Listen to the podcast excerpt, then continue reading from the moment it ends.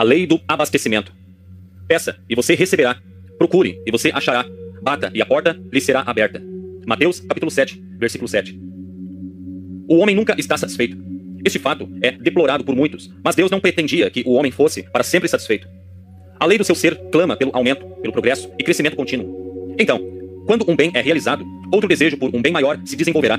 E quando um estado superior é atingido, outro estado mais glorioso desdobrará sua visão e o estimulará indefinidamente. Por isso, o avanço da vida é a verdadeira vida, a vida que Deus pretendia que o homem vivesse. A lei do bem é universal, porque não estamos todos buscando o bom de alguma forma ou de outra? Tanto a ciência como a lógica declaram que o universo é preenchido com a substância essencial de todo bem imaginável que o homem pode imaginar, e que ele tem direito a um suprimento completo e crescente de todo e qualquer bem que ele possa necessitar ou desejar. Acreditamos, portanto, que é certo e bom para o homem procurar satisfazer todos os seus desejos e ambições que são bons e puros. Aqui está a chave para a lei, da forma como Jesus revelou. Tudo quanto em oração pedirdes, tenhais fé que já o recebestes, e assim lhes acontecerá. Toda pessoa, consciente ou inconscientemente, está operando esta lei em uma só pessoa, funciona universalmente e em todos os planos da expressão da vida. Todos nós estamos diariamente atraindo para nossas vidas as coisas que mais desejamos e esperamos. E se atraímos coisas boas ou más, o princípio operado é o mesmo. Mas, como queremos mais das coisas boas da vida e menos das ruins, será necessário entender a lei com mais perfeição e assim sermos capazes de adaptar nosso pensamento de maneira mais direta. Assim, garantimos os maiores benefícios que advêm do uso inteligente e consciente de seu poder.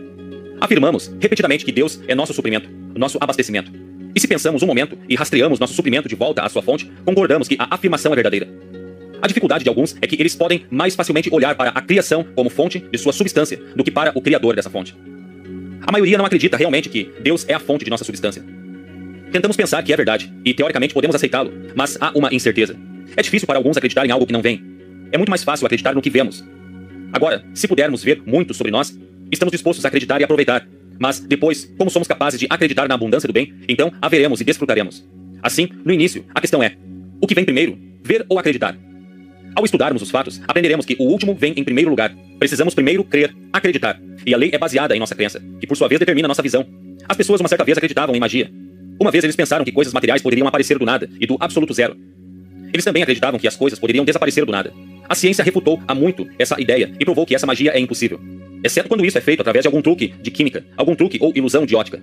A substância pode ser convertida, transmutada e modificada de muitas maneiras, mas nunca pode ser destruída. Por exemplo, se plantarmos uma semente no solo, ela brotará e se tornará uma árvore. A cada ano, a árvore trará folhas na primavera e as derramará no outono. As folhas caem para a terra e tornam-se uma parte do solo fértil. A árvore vive por 100 anos, morre, cai na terra e se deteriora. Esta madeira, decompondo-se lentamente, se tornará parte da terra e é endurecida em turfa e carvão, o carvão é extraído e trazido para casa como combustível. Quando o carvão é consumido pelo fogo e queimado em cinzas, as unidades de calor jogadas fora são usadas para aquecer a casa. As cinzas são novamente lançadas sobre a terra, fornecendo alimento para o solo, que finalmente nutre outra semente e faz com que ela brote e se torne no tempo certo outra grande árvore. Seguindo o ciclo das substâncias de uma árvore, nós a achamos mudando de forma muitas vezes. Nós a vemos liberando gases, unidades de calor, produtos químicos de muitos tipos, e ainda assim, se fosse possível medir com precisão, descobriríamos que nem uma pequena parte foi perdida. Toda a provisão que sempre existiu ainda é e sempre será, pois nada pode ser desperdiçado ou perdido. Nunca pode haver falta de oferta. Algumas pessoas não enxergam a abundância ao seu redor e não apreciam as mesmas. É uma evidência de que elas não entendem ou não aplicam a lei. Em sua cegueira, eles dizem que muita coisa não existe e que, como sua visão é limitada, estão certos, em parte, pelo fato de sua limitada percepção. Mas quando eles aprendem a enxergar com a mente, eles perceberão de maneira diferente. Há uma fase da lei conhecida como oferta e demanda, que é encontrada em todos os departamentos da vida. Tempos atrás, Thomas Edison recorreu ao uso da oferta e demanda quando inventou a primeira luz elétrica. Quando sua lâmpada de carbono foi trazida para o povo como um novo tipo de iluminação, muito superior a qualquer método então conhecido, eles a aceitaram prontamente? Muitos acharam isso ridículo e muito caro. Eles estavam usando velas, lâmpadas a óleo e uma pequena porcentagem de lâmpadas a gás. Assim, muito tempo se passou antes que o público fosse educado para as vantagens da eletricidade sobre os velhos modos de luz, calor e energia. Somente quando as pessoas se convenceram das vantagens desse novo poder, elas investiram em seu futuro. Construíram casas de força, instalaram postes e cabos de fios em toda a cidade para fábricas e casas. E como tudo isso foi realizado? Quando havia demanda pela necessidade de energia elétrica, a oferta estava próxima. De onde veio tudo isso? Fora da terra, fora do ar, da energia e da água. Energia a vapor, gás, petróleo e mil e umas outras fontes. Vem diretamente da natureza, cuja visão criou esses materiais na Terra. Há um tempo atrás, os nossos antepassados estavam muito bem equipados e em grande estilo, andando em carruagens. Onde essas carruagens estão agora? Quase sumidas e quase esquecidas. O automóvel os substituiu. Como tudo isso aconteceu? Quando as pessoas exigiam um meio de viajar com mais velocidade, maior conforto e luxo, a necessidade dava ao homem uma ideia. Ele pensou em construir uma carruagem sem cavalos. Ele trabalhou no plano, desenvolveu-o lentamente e educou lentamente o público para aceitar o modo moderno de transporte. Um homem excepcional sonhava com o mundo andando sobre rodas e partiu para construir um carro que o pobre homem pudesse pagar. Hoje, o automóvel se tornou um fator tão importante na vida do homem que nos perguntamos como poderíamos ter progredido sem ele. Você vê, sempre que o homem precisou de uma certa coisa na vida, uma ideia lhe foi dada pela primeira vez em mente. Ele foi inspirado a desenvolver a ideia e depois materializá-la, convertendo um pedaço de lama ou metal em uma forma utilizável. Porque as pessoas viviam tão contentes com o cavalo e a carruagem e não gostavam do automóvel? Porque eles não podiam imaginar isso. Suas mentes não foram treinadas para exigir tal coisa. O fornecimento estava disponível para construir uma máquina desse tipo?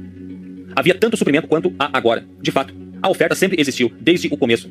Assim, não foi culpa de Deus que o carro tenha chegado tão tarde à necessidade do homem. Onde não há demanda, não haverá evidência de suprimento.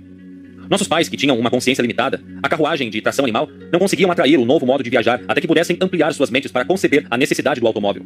O segredo da lei está na consciência de alguém. A vida de um homem não consiste na abundância das coisas que ele possui, mas na consciência daquilo que ele possui.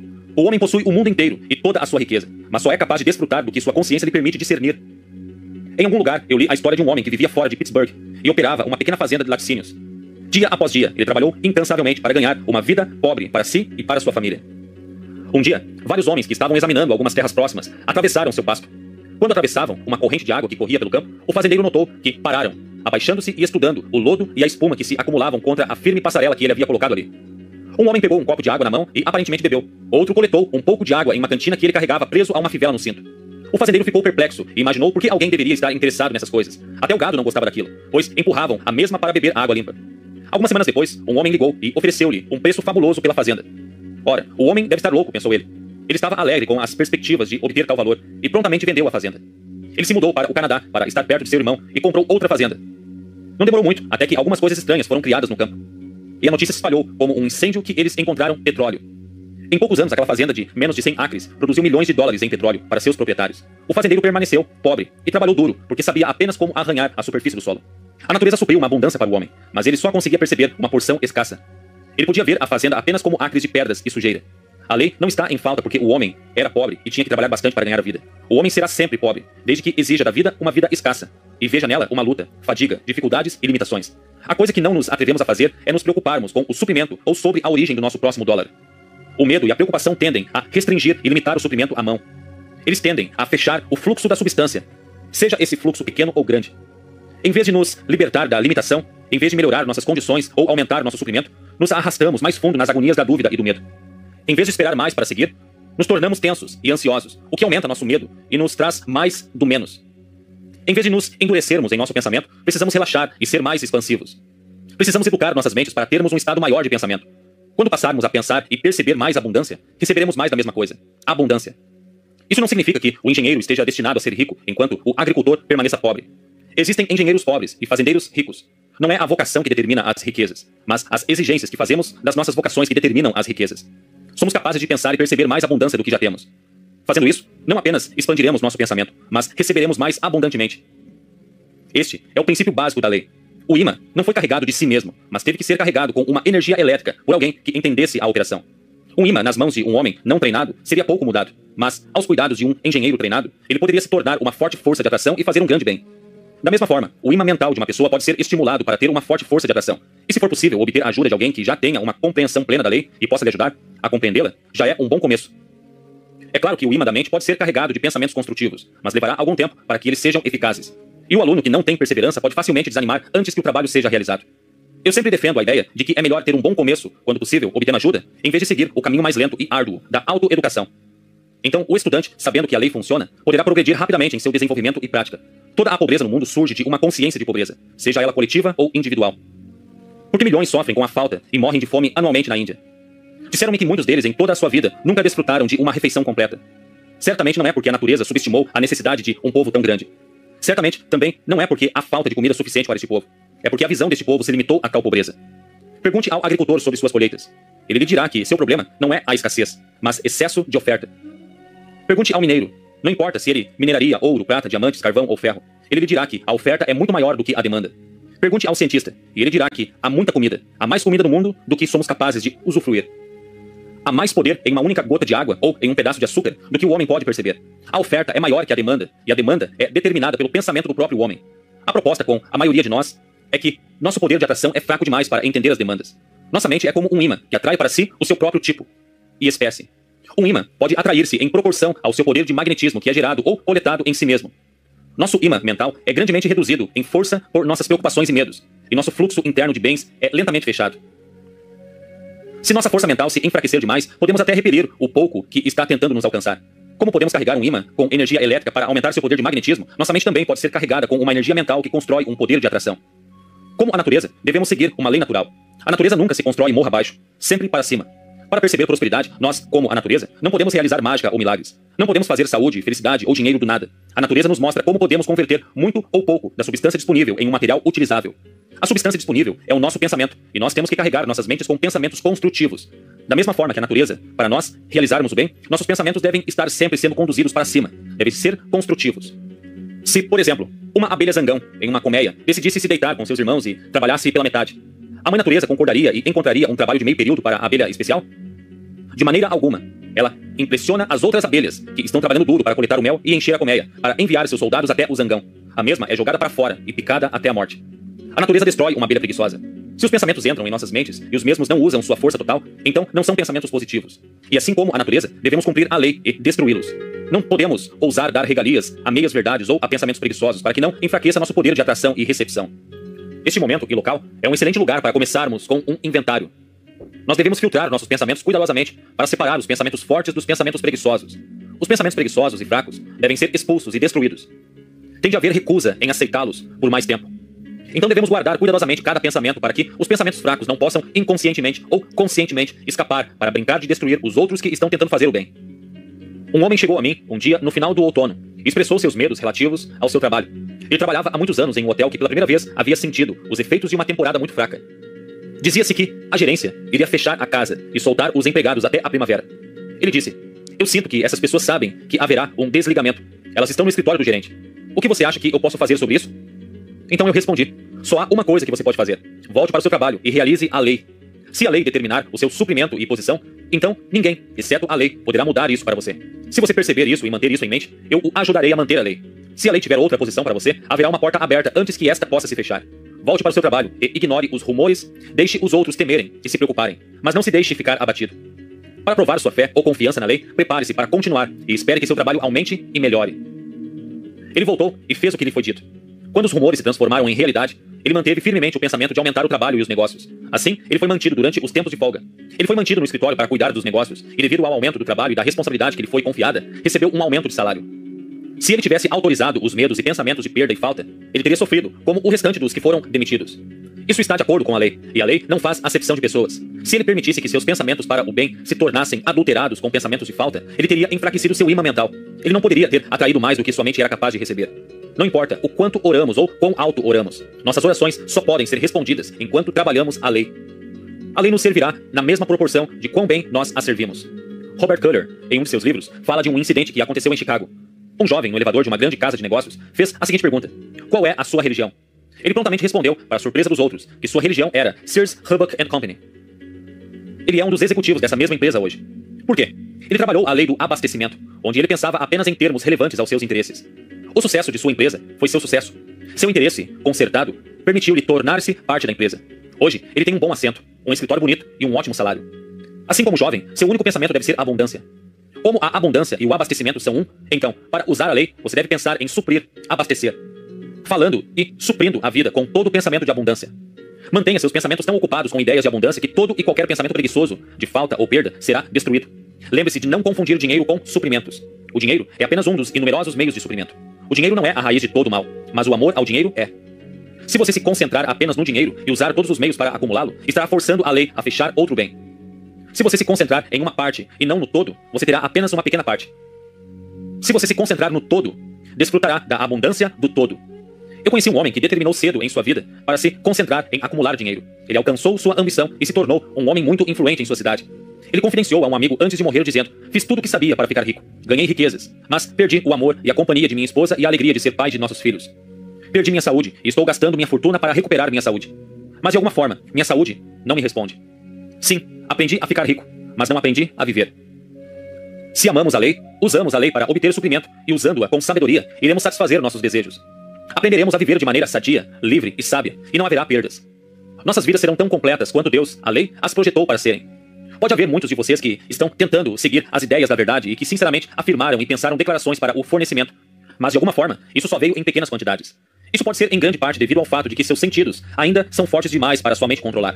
Talvez você precise ver primeiro antes de acreditar. Isto é, você está tão acostumado a ver tanto suprimento ou dinheiro que, apesar de suas declarações, acredita mais no que vê do que naquilo que está tentando pensar. É necessário que você primeiro treine seus sentidos para ficar sob o controle dos pensamentos que você sabe que deve pensar para se conformar com a lei. Florence dá um exemplo claro disso em seu livro, The Game of Life, O Jogo da Vida. Ela fala de um homem que estava procurando uma nova posição. E tendo uma quantia limitada de dinheiro, estava debatendo em sua mente se deveria comprar um novo casaco ou segurar o dinheiro. Para o caso de ter tempo para conseguir emprego, ele foi aconselhado a comprar o casaco. E era um casaco de pele caro. Isso reduziu consideravelmente sua conta bancária, mas aumentou sua confiança e estimulou sua fé a tal ponto que seu futuro empregador captou o espírito e deu-lhe um excelente trabalho.